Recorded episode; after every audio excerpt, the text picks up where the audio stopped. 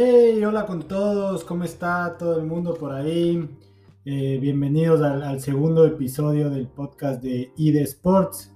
Eh, estoy muy feliz de volver, sé que al comienzo prometí que íbamos a tener un, episodio cada dos episodios al mes, uno cada dos semanas, eh, pero ha sido un agosto realmente movido, también el tema de deportes, con una gran vuelta a España, eh, con muchas cosas sucediendo en el, ámbito del mercado de fichajes, el, comienzo de la, NFL que, empieza hoy día, eh, las eliminatorias, estamos, eh, estamos a una hora de, que juegue la Tri contra Uruguay, así que muy emocionados por eso. Y, y, y bien, como, como los que oyeron el primer podcast, y de Sports, eh, este podcast trata de hablar de la identificación del deporte, de lo que hace al deporte, de lo que hace a los atletas, a los dirigentes, a los aficionados, eh, cómo se identifica cada uno y cómo lleva ese amor al deporte y, en tratar de entender la realidad de, estos diferentes eh, stakeholders en en el, mundo del deporte, ¿no? Em, sé que prometí que no íbamos a hablar mucho de fútbol, eh, porque creo que lo tenemos bastante cubiertos en varios ámbitos. Sin embargo, fue un agosto interesante, fue un agosto con un mercado de fichajes muy loco, con unas transferencias eh, realmente importantes, pero sobre todo transferencias que se vieron obligadas a hacerse. Y alguna gente me ha preguntado, oye Santi, oye Chedi, como me dicen mis amigos, em, ¿nos puede explicar bien el tema del fair play financiero? ¿Por qué hay un fair play financiero a nivel UEFA, un tope salarial en, España, eh, en Francia se maneja de otra manera? Eh, y se me ocurrió que este tenía que ser, el segundo capítulo tenía que ser eso, ¿no? Tratar de entender todo lo que está pasando detrás de la economía en el fútbol eh, y sobre todo con el tema del fair play financiero en Europa y, los fichajes ¿no? que, han pasado. Entonces, bienvenidos a todos y, feliz de tenerles aquí, como, como les decía antes. ¿no? Eh, ¿qué, es el fair play, eh, ¿Qué es el fair play financiero del que tanto se ha hablado, que, que ha hecho que, que Messi tenga que salir del Barcelona? que haya ciertos fichajes, que en, en, el, en el, pasado el PSG y el Manchester City hayan sido eh, sancionados. Em, ¿Qué es? No? Bueno, el, fair play financiero es un sistema que, impuso la UEFA, que lo que hace es determinar que ningún club que juegue en competiciones europeas, esto es súper importante porque la, ley de la UEFA aplica solo para, para los clubes que están compitiendo en la Champions, en la Europa League o en la nueva Conference League. Em, y lo que determina es que ningún club puede tener más gastos que ingresos eh, como resultado del ejercicio, ¿no? Eh, del ejercicio anterior. Entonces, funciona más o menos como el tope salarial eh, que tienen las ligas acá en Estados Unidos para tratar de crear mayor igualdad y mayor competitividad entre, entre los clubes que, que hacen el deporte. Acá en Estados Unidos, hoy que empieza la NFL, em, para los que les gusta el fútbol americano, ya lo conocen, pero para los que no, rapidito, por ejemplo, em, eh, tienen eh, el draft. Y tiene el draft, tiene la NBA, tiene el draft la, que es del básquet acá, y tiene el draft también la liga de béisbol, pero se aplica muy bien en la liga de fútbol americano, porque lo que hace es que el, equipo que quedó último el año pasado puede el siguiente año escoger primero a los jugadores que están saliendo de las universidades a volverse profesionales. Los equipos de fútbol americano, a diferencia del fútbol, no tienen inferiores. Entonces las inferiores son las universidades. Entonces eso le permite al que quedó último escoger al mejor jugador. Eh, para que así se vayan nivelando los equipos y que no haya ningún equipo que por una economía muy buena eh, compre a todos los buenos jugadores y se cree una desigualdad, ¿no? Bueno, eso trató de hacer la UEFA con, con el fair play financiero. Eh, sin embargo, hubo, empezaron los problemas y la UEFA cuando lo creó dijo, los clubes se quejaron y dijo, ok, se pueden pasar hasta 30 millones sobre sus ingresos. Eso está permitido. Eh, y luego, en el 2019, otra vez los clubes se quejaron y modificaron el reglamento y ahora la regla determina que los clubes pueden tener incluso 100 millones más del gasto que de ingresos. Eh, y, pero lo que sí no pueden tener los clubes es tener ninguna deuda con jugadores, con directivos o contra la autoridad tributaria de cada país. Entonces, eh, aquí empiezan a jugar un juego de ajedrez los clubes, ¿no? Porque ya tienen unas reglas de juego que no les permite, por ejemplo, al Real Madrid o al PSG o al Barcelona de España o, al equipo que sea, comprar, comprar, comprar, comprar, sin importar cuánto esté generando, ¿no? Le tratan de, ponerles unas esposas en cierta manera, ¿no? De, amarrarles la posibilidad de que puedan hacer lo que les da la gana. Eh, sin embargo, hay ciertas cosas que se excluyen de los gastos. Cuando estamos hablando de los ingresos, bueno, en los ingresos está todo lo que son venta de jugadores, tickets vendidos, camisetas vendidos, auspicios, todo lo demás. Pero en los gastos se incluyen todos los gastos con excepción de cualquier renovación o mejora que haya hecho cualquier club en su infraestructura deportiva, eh, es decir, en sus centros de entrenamiento, eh, y, todo lo, el gimnasio del club y, todo lo que requiere para el entrenamiento, ¿no? También se excluye, la UEFA excluye toda la inversión que hagan los equipos en los equipos juveniles. ¿Esto para qué?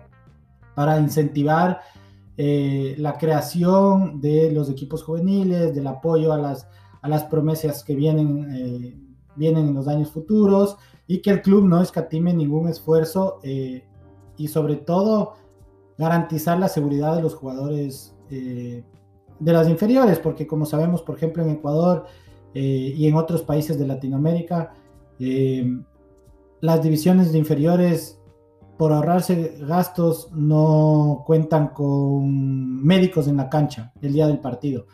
no hay una ambulancia, esas cosas no pueden pasar. Y, bueno, la UEFA ha dicho, ok, todo lo que tú inviertas en los equipos juveniles no va a entrar dentro del gasto del año, ¿no? Tampoco va a entrar toda la inversión en, el, en los equipos femeninos. Esto es extremadamente importante porque el fútbol femenino viene creciendo. Eh, yo creo que tiene que seguir creciendo, hay que seguir dándole mucho espacio.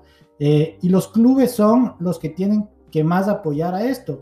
Tienen clubes, eh, tienen, tienen ya sus equipos femeninos y tienen que igual tratar de darles todas las posibilidades para que puedan desarrollar el mejor papel posible. Entonces la UEFA también ha excluido toda la inversión en los equipos femeninos del gasto. Y por último, cualquier construcción de un nuevo estadio o la mejora del estadio, porque como sabemos, esto solo beneficia al juego en sí. Entonces, bueno, básicamente esas son las reglas de la UEFA. Ahora, ¿qué pasó? ¿Qué pasó con el Barcelona de España? ¿Por qué se habló tanto de un tope salarial? ¿Por qué el Barcelona se vio forzado a dejar ir al mejor jugador de su historia? Eh, en el peor error, capaz será la peor decisión o la peor decisión acumulada eh, que yo creo que se ha visto en cualquier equipo de fútbol y eso que yo soy hincha del Quito, como les he comentado. Eh, para tratar de entender, esas eran las que expliqué antes, esas eran las reglas que tenía la UEFA, que tiene la UEFA. Pero cada liga también tiene sus propias reglas. Y en el caso de la Liga Española, la Liga Española tiene su propia regla con respecto al tope salarial. ¿Cuánto pueden invertir los clubes en los salarios de sus jugadores, de su cuerpo técnico, de sus filiales, que son los equipos eh, como el Real Madrid Castilla, como el Barça B, que son equipos que juegan en divisiones eh, inferiores como la, segunda categoría o, en España hay varias categorías para abajo, entonces está la C eh, y luego se abren más categorías. Eh, también, entonces, tienen que determinar los sueldos, como decía, jugadores, cuerpo técnico, equipos filiales, equipos, eh, equipos juveniles también, eso es importante y hay otra diferenciación con, con, la UEFA ahí. Por ejemplo, en, la Liga Española sí entra lo que tú gastas salarialmente en tus equipos juveniles, ¿no? y también los premios que tú entregues a, los jugadores, la seguridad social, o sea, el pago de la seguridad social por todos los contratos que tengas con, con, con las personas mencionadas antes y cualquier otro tipo de remuneración. Entonces, como vemos, ahí se abre ya una primera separación entre lo que determina la UEFA y lo que te determina eh, la Liga Española, porque dentro de la UEFA, el Barça sí hubiese podido inscribir a Messi. Sin embargo, en el tope de la Liga Española, en el tope salarial de la Liga Española, no se lo permitió. Eh, esto fue implementado en el 2003 en la Liga Española y lo que hace es, ¿cómo, ¿cómo se determina este tope salarial? Bueno, les obligaron a los clubes a presentar sus propios balances y deducir, eh, y deducir en base a ellos el gasto eh, que tuvieron, ¿no? el, gasto de, ese año, y con eso determinar la diferencia, la diferencia entre todos los ingresos que tuvieron, menos el gasto, eh, o sea, los gastos estructurales, eso que sobra, esa diferencia, eso lo pueden determinar para los salarios. Y como les decía, para los salarios del cuerpo técnico, los jugadores y todos los antes mencionados. Eh, entonces, hay una diferencia realmente importante porque no es que uno puede gastar lo que uno quiera y puede tener unos ingresos eh, alucinantes, pero si también tiene un gasto corriente muy alto, el tope salarial puede ser bien, bien, bien bajo para un club, ¿no? Eh, sin embargo, eh, en el 2018, eh, la Liga Española decide aumentar en sus gastos estructurales la deuda o la pérdida del ejercicio anterior, ¿no? la, deuda corriente. Y esto mata al Barcelona, mata al Barcelona en esta temporada. Eh, ¿Por qué? Porque antes de la pandemia se calculaba que entre los ingresos y los egresos del Barcelona, el Barça podía eh, tenía un límite salarial de 749 millones de dólares. Sin embargo, entra la pandemia, eh, se aumenta, no, no venden jugadores, no logran vender jugadores, incrementan, porque compran un par de jugadores más, eh, incrementan su gasto y además les entra la deuda el tope salarial del Barcelona de una temporada para otra pasa de 749 millones de dólares a 411. Es decir, pierde 338 millones de dólares que ya no puede destinarlos a salarios. Es decir, no solo no entraba el salario de Messi, sino entraba, no entraba el salario de muchos otros jugadores, como vimos que empezó a pasar la pelotita. No podían... Eh, Busquets, Piqué, Jordi Alba tuvieron que bajarse sus, sueldos para poder inscribir a los nuevos fichajes que habían llegado al Barça unos costaron y otros habían llegado gratis, ¿no? Igual no los podían inscribir, por lo que le digo. Y se calcula, eh, esto es importante porque esto, esto que les voy a contar lo dijo, lo dijo el presidente del Barcelona, eh, es que la reducción salarial de este año no va a disminuir la deuda del presente, sino que va a aumentar los ingresos del futuro. ¿Por qué? Porque así puedan reducir eh, salarios y corten salarios, el Barça viene arrastrando esta deuda, que tiene que ir saliendo de a poco y que le va, que calculan que incluso si este año ya bajó 300 millones de dólares de, de su tope salarial, para el próximo año va a bajar más. Si este año es 411 millones de dólares, calculan que para el próximo año el Barça tenga solo 189 millones de dólares, de entre 189 a 236 millones de dólares para destinar a los sueldos de sus jugadores y de todo el cuerpo técnico y demás. Lo cual es que, claro, todo el mundo va a decir, wow, qué increíble cantidad. Sí, pero para los estándares que venía manejando el Barcelona, no lo es. Y se encuentra en un problema financiero extremadamente grande, ¿no? Eh, además que el presidente dice que lo que va a hacer es no disminuir la deuda del presente, sino aumentar los ingresos del futuro.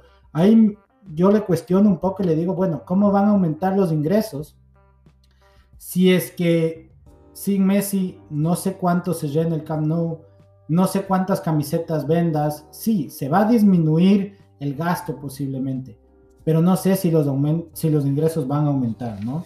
Entonces, esto era importante explicar eh, y tratar de entender qué pasó en la Liga Española, ¿no? Y qué le pasó al Barça específicamente, porque podrán haber otros equipos que no haya tenido muchos ingresos, pero su gasto también haya estado muy bajo y puede posiblemente que esa diferencia le permita tener un tope salarial mucho más grande que el del propio Barcelona.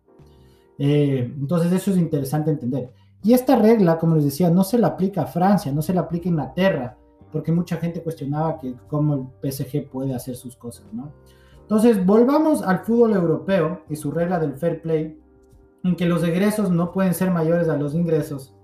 Eh, sin embargo, como les decía, les permiten pasarse 100 millones de dólares y encima hay otra regla que permite que los dueños de los clubes eh, gasten su propio dinero para aliviar, la, para aliviar, perdón, las deudas de, del que tiene el club. Es decir, que si el club está con una deuda eh, importante, puede llegar el presidente, el, dueño del PSG, eh, y poner de su propia plata, igualar las cosas y no exceder el fair play financiero.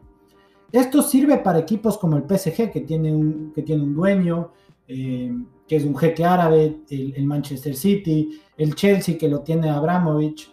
sin embargo, no puede pasar en equipos como el Real Madrid, como el Barcelona, donde son los hinchas los que, bueno, son, son los socios los que son dueños del club. Porque si quisieran hacer esto, tendrían que entrar todos los socios y poner plata, ¿no? Poner, poner dinero para subsanar esta deuda. Entonces, sí se empieza a crear esta diferencia de lo que puede pasar, ¿no? Yo mencionaba al Chelsea eh, dentro de los que podrían hacer esto. Sin embargo, no lo ha hecho porque el Chelsea tiene una de las mejores prácticas eh, en este sentido, yo creo que a nivel mundial. El Chelsea ficha muchos jugadores jóvenes, los ficha cuando tienen 16 años, cuando tienen 15 años, los deja jugando en sus equipos y, los presta por el resto de su vida. tienen un montón de jugadores que nunca en su vida han, pisado Londres, nunca en su vida les hemos oído que son jugadores del Chelsea, pero que les costaron 20 mil dólares y que luego los acaban vendiendo en 3, en 4, en 5 millones de dólares y siguen generando ingresos, ¿no? Ingresos mayores que sus egresos. Entonces, esta práctica es súper importante porque en este verano, en donde el Chelsea ficha a Lukaku, el jugador más caro en, su coste acumulado de, todas las transferencias que, han, por las que ha pasado Lukaku, el Chelsea vendió, y, vendió creo que cerca de 187 millones de dólares en venta de jugadores en esta ventana. Y vendió jugadores como Zapacosta, que hace rato que no juega en el Chelsea, nos habíamos olvidado que jugaba ahí. También vendió jugadores que yo veía en la lista y no tengo ni, tengo que no tengo ni idea quiénes son. No les he oído su nombre, pero los vendía a 5 millones. Y con esto va acumulando sus ingresos. Y siempre tiene un superávit, siempre tiene una utilidad para luego poder hacer el fichaje que hizo como, como el de Lukaku sin tener ningún problema de fair play financiero. Entonces, todo el mundo, y como les decía, alguna gente me preguntaba, bueno, ¿y el PSG cómo lo hizo? Ya fue sancionado en, el pasado. Eh, ¿qué, ¿qué, ha hecho para que poder fichar a, no solo a Messi, poder ficharle a Ramos, a Donnarumma eh, y a varios otros jugadores que ficharon en, este mercado, ¿no? Eh, en la liga francesa, a diferencia de la liga española, la única regla que existe es que el club puede gastar un máximo del 70, del equivalente al 70% de sus ingresos en salarios. Eh, y esa es la única regla que tienen, ¿no? Entonces, según KPMG, eh, el PSG el año pasado generó ingresos de 141 millones de euros y sus gastos fueron de solo 4, bueno, no solo, pero 405 millones de euros, con lo cual el PSG acabó con un superávit el anterior año. Está muy bien, tiene 136 euros a favor para gastarse e incluso podría pasarse 100 euros más. Y consideremos que no incurrieron en gastos de compra de jugadores con Donnarumma, con Sergio Ramos y con Messi. PSG está jugando el ajedrez de la mejor manera posible. No solo porque está fichando a estos jugadores que le podrán traer grandes resultados dentro de la cancha. Eh, espero algún día o para la próxima sesión invitar a los periodistas, yo les he dicho, no quiero entrar en el tema deportivo, eh, pero para poder debatir de eso. Pero está jugando el mejor ajedrez fuera de la cancha, en la economía del fútbol. ¿Por qué?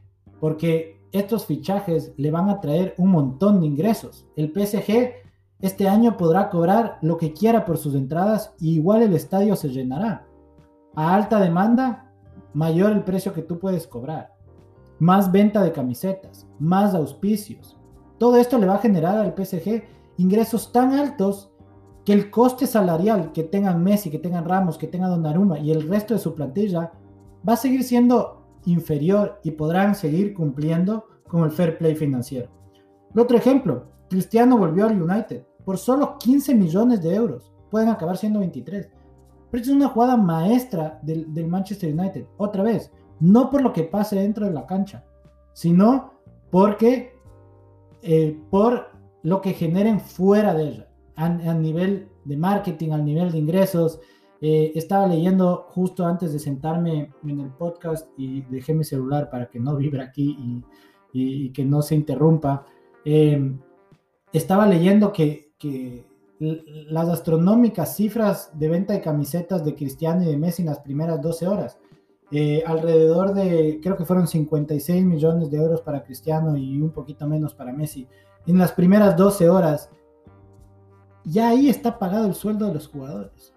Claro que no todo eso le entra al club, le entra a las, marcas eh, auspiciantes, es decir, a, Adidas, a Nike o, a quien sea que, que vista los clubes, pero ya estamos viendo una excelente estrategia económica para los clubes, ¿no? Que donde lo más importante son los ingresos. Em, y ahora hay que, quiero entrar a esta parte final donde, donde quiero cuestionar a todos y les invito, espero poder tener más gente en el podcast aquí de invitada, eh, estoy preparando un par de entrevistas, pero sobre todo les invito a que interactúen conmigo, sus opiniones, Em, en mi Twitter, tengo un Twitter que lo abrí hace ocho años que, que nunca dije que era yo, antes se llamaba Informante Deportivo, ahora es ID Sports, es arroba ID Sports, rayita abajo, rayita abajo, rayita abajo. Eh, lo mismo en Instagram que lo estamos abriendo el día de hoy, eh, arroba ID Sports, arriba, eh, rayita abajo, rayita abajo, rayita abajo. Mándenme sus comentarios porque lo que quiero tratar de saber es, una vez analizado el fair play financiero, ¿Hacia dónde está yendo el fútbol? ¿Cuál es la nueva identidad del fútbol? Y no el fútbol como lo que pasa en la cancha, lo que pasa entre los 11 contra 11. ¿Qué es lo que está pasando en la industria? ¿Y hacia dónde va la industria? Para tratar de entender el fútbol creo que tenemos que entender la economía de, este deporte y hacia dónde está yendo, ¿no? ¿Cuál es esa nueva identidad? Eh, porque yo creo, y, esto es interesante, y, lo leía, y lo comparto mucho, y lo leía también en el New York Times, es que estamos entrando en una era donde ya no importa el performance que tenga el jugador dentro de la cancha.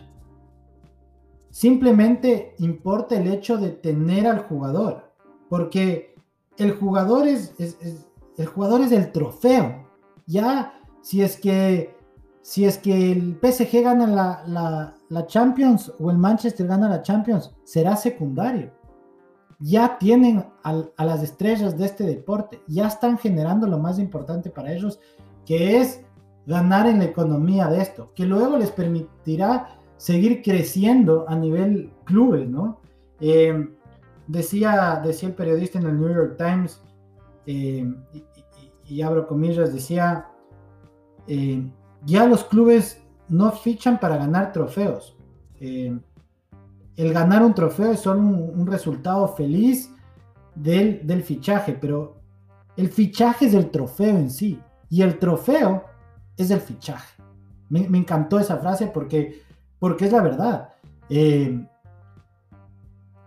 son fichajes, hemos, estamos pasando esta era donde el sistema de juego es secundario y tener al estrés es lo primordial, porque podemos, y, yo, y esto ya es un, debate que puede ser muy largo, pero, pero yo estoy seguro que, no, soy santo de su devoción, pero al menos estoy seguro que eh, Guardiola se acercó donde el presidente del Manchester City le dijo, quiero a Grealish.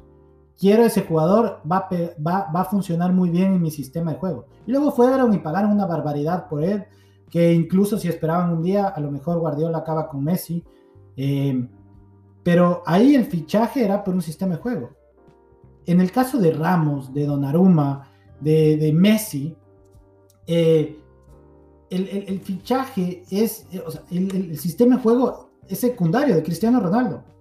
Eh, y no, no me malentiendan, no quiere decir que, a ver, Messi no le da un plus al, al, PSG, ni que Cristiano le da un plus a, al Manchester United, pero ni Ole ni Pochettino, al comienzo de esta ventana de, transferencias, se acercó donde el presidente y le dijo, necesito a Messi.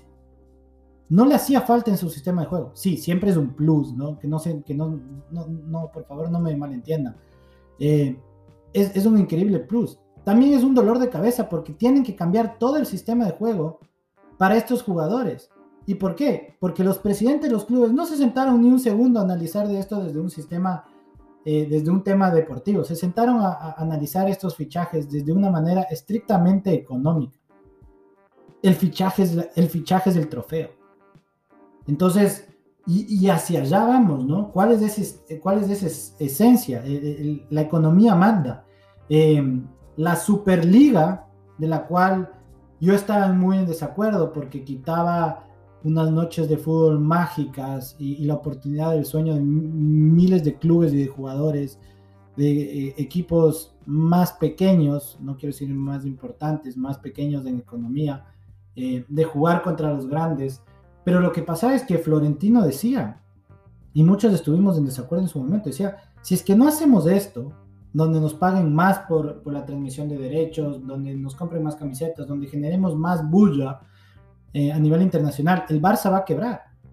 Y oh sorpresa, dos meses después el Barça tuvo que dejar ir a Messi, tuvo que venderle a Griezmann por 80 millones menos por el cual le compraron. Y no a cualquier equipo, a su rival directo. Le veía un, un video muy bueno de, que habían hecho en España de, de, del atlet, de los hinchas del Atlético escribiéndole una carta de, de, agradecimiento al Barça por todo lo que le han regalado, les ha regalado en los últimos años. Suárez gratis, eh, Griezmann por 80 millones de dólares, David Villa también llegó gratis en su momento, eh, y les compraron jugadores como, como Turán, como o sea, Arda Turán y, y, Griezmann por unas millonadas que, que y, no, y no funcionaron en sus clubes, ¿no? Pero, pero Florentino no se equivocaba. Eh, hoy por hoy el dinero manda en el deporte. Eh, y eso es la Superliga. Y, es, y quiero saber sus comentarios hacia dónde va, ¿no? Porque, porque hacia allá, hacia allá se dirige eh, ahorita, ahorita el fútbol. Y, hay que tratar de entender eh, qué está pasando con la, con la identidad, ¿no? Ya el, juego importa poco. Y sí, eh, el, juego importa poco y, ayer o anteayer leíamos toda la noticia de que a mucha honra eh, Antonio Valencia era invitado a este comité por parte de la FIFA. Otra vez, podemos estar en desacuerdo con la idea, pero son cosas que están pasando en el, en el fútbol ahora. Es Blatter lo trató de hacer en 1999 y, se empezó, y empezó conversaciones en el 99 de hacer un mundial de fútbol cada dos años. ¿Por qué? Porque necesitaban los ingresos. Porque al final, esto, la economía manda el deporte, un deporte como el fútbol. Aunque digamos que el fútbol es el deporte que tiene menos barreras de acceso, que cualquiera lo puede jugar. Eh, sí y no, ¿no? Eh, y bueno, como decía, Antonio Valencia es invitado por, por, a, a formar parte de este comité donde van a analizar nuevamente, si es que se hace un mundial de fútbol cada dos años. ¿Por qué? Porque cada dos años le entraría un montón de dinero a todo el mundo. Y eso es, eso es lo, que, lo que va el deporte, ¿no? Hacia allá va el fútbol y son cosas que, que, hay que plantearse, ¿no? Y hoy por hoy, como les decía, se está jugando un juego de ajedrez que los clubes que lo entiendan saldrán adelante y los que no, los que sean más románticos se quedarán, se quedarán atrás, ¿no? Eh, también hay que analizar, por último, eh, los fichajes que no sucedieron. porque los fichajes que no sucedieron fueron casi tan importantes como los que sí sucedieron. Y estos fichajes que no sucedieron nos dan la pauta de a donde yo creo que van a venir las siguientes ventanas de fichajes. Y un cambio importante en el fútbol, que es ejemplos como, como el de Harry Kane, que el Tottenham simplemente dijo un no rotundo al City cuando le ofrecían 140 millones de dólares. ¿Y esto por qué? Porque bueno, el Tottenham tiene una economía bien fuerte, eh, una estructura económica en su club muy fuerte, que no necesitaban la plata como la el dinero como lo necesitaba el Barcelona de España, e incluso le quedaban tres años de contrato al mejor, a su mejor jugador. Se pudo dar el lujo de decir, no, no, gracias. ¿Por qué? Porque Kane me trae hinchada, Kane me vende jugador, me vende camisetas y también me hace muchos goles. Pero ojo que hemos tenido un podcast en el que no analizaron nada, para nada el rendimiento deportivo. Porque el ajedrez está jugando fuera de las canchas. Por otro lado, pasó lo de Mbappé. 220 millones fue la última oferta del Real Madrid por Mbappé. Cuando lo pueden tener gratis y lo van a tener gratis el próximo verano. ¿Qué pasó? Que el, eh, dueño del PSG seguramente se dio cuenta de lo importante que era tener a Mbappé este año, así se lo vaya gratis, por lo que iba a generar en derechos de televisión, tener ese tridente, o no sé si es tridente, ya son, un montón de jugadores, de Di María, Neymar, Messi, Mbappé, Ramos, Donnarumma, Keylor Navas sentado en la banca. Eh, Mbappé jugaba gran parte de esa imagen para este año. Iba a traer muchísimos auspicios. Consideren que el PSG es un equipo que juega en Francia, es un equipo francés.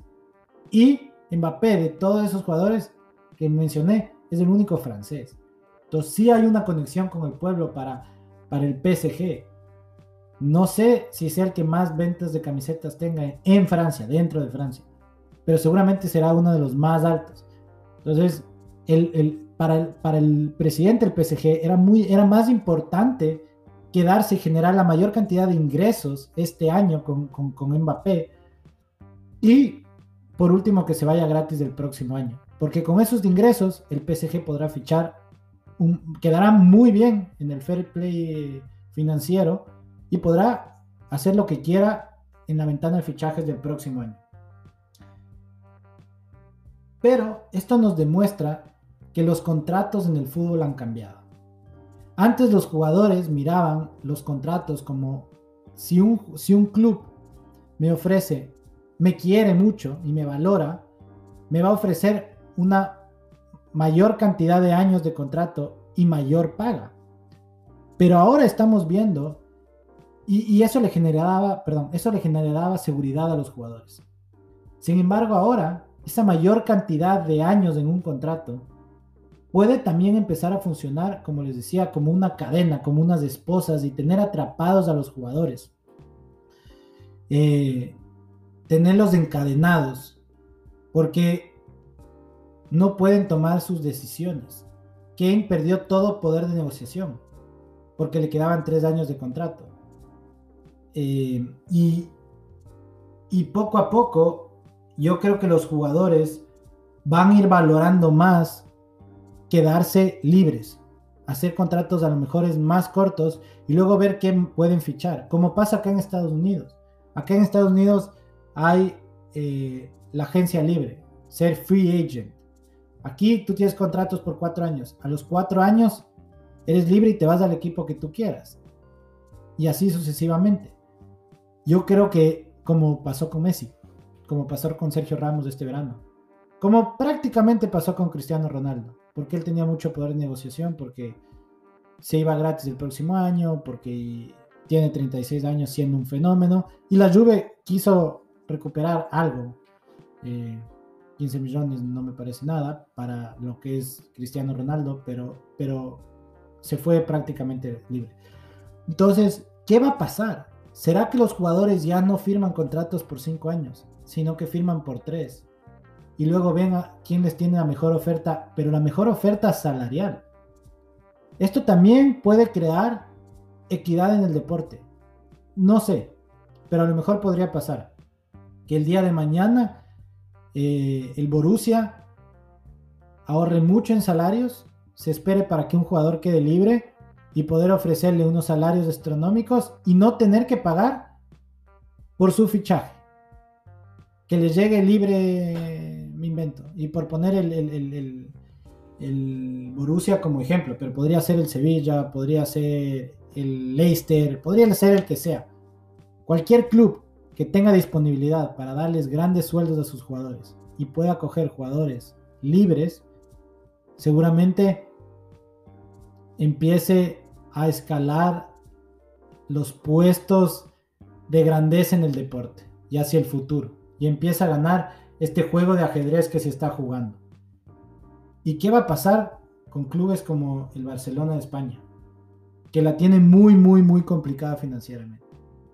Hemos visto que la economía destruye clubes y los que no saben jugarlo acaban muy, muy mal.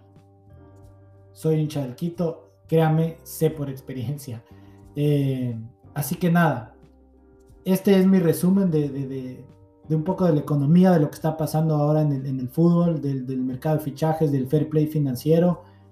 Y espero el próximo podcast tener algún invitado. Eh, estoy hablando con, varios de los atletas olímpicos, eh, no solo de Ecuador, sino de varias partes del mundo. Quiero topar otros temas, otros deportes. Así que siempre un honor tenerlos. Les mando un abrazo gigante. Espero que hoy, de donde sea que me están oyendo, si me están oyendo en Sudamérica, su equipo gane. Eh, si son de Uruguay, son los únicos que no quiero que ganen hoy. Vamos la tri. Les mando un abrazo gigante a todos y hasta la próxima.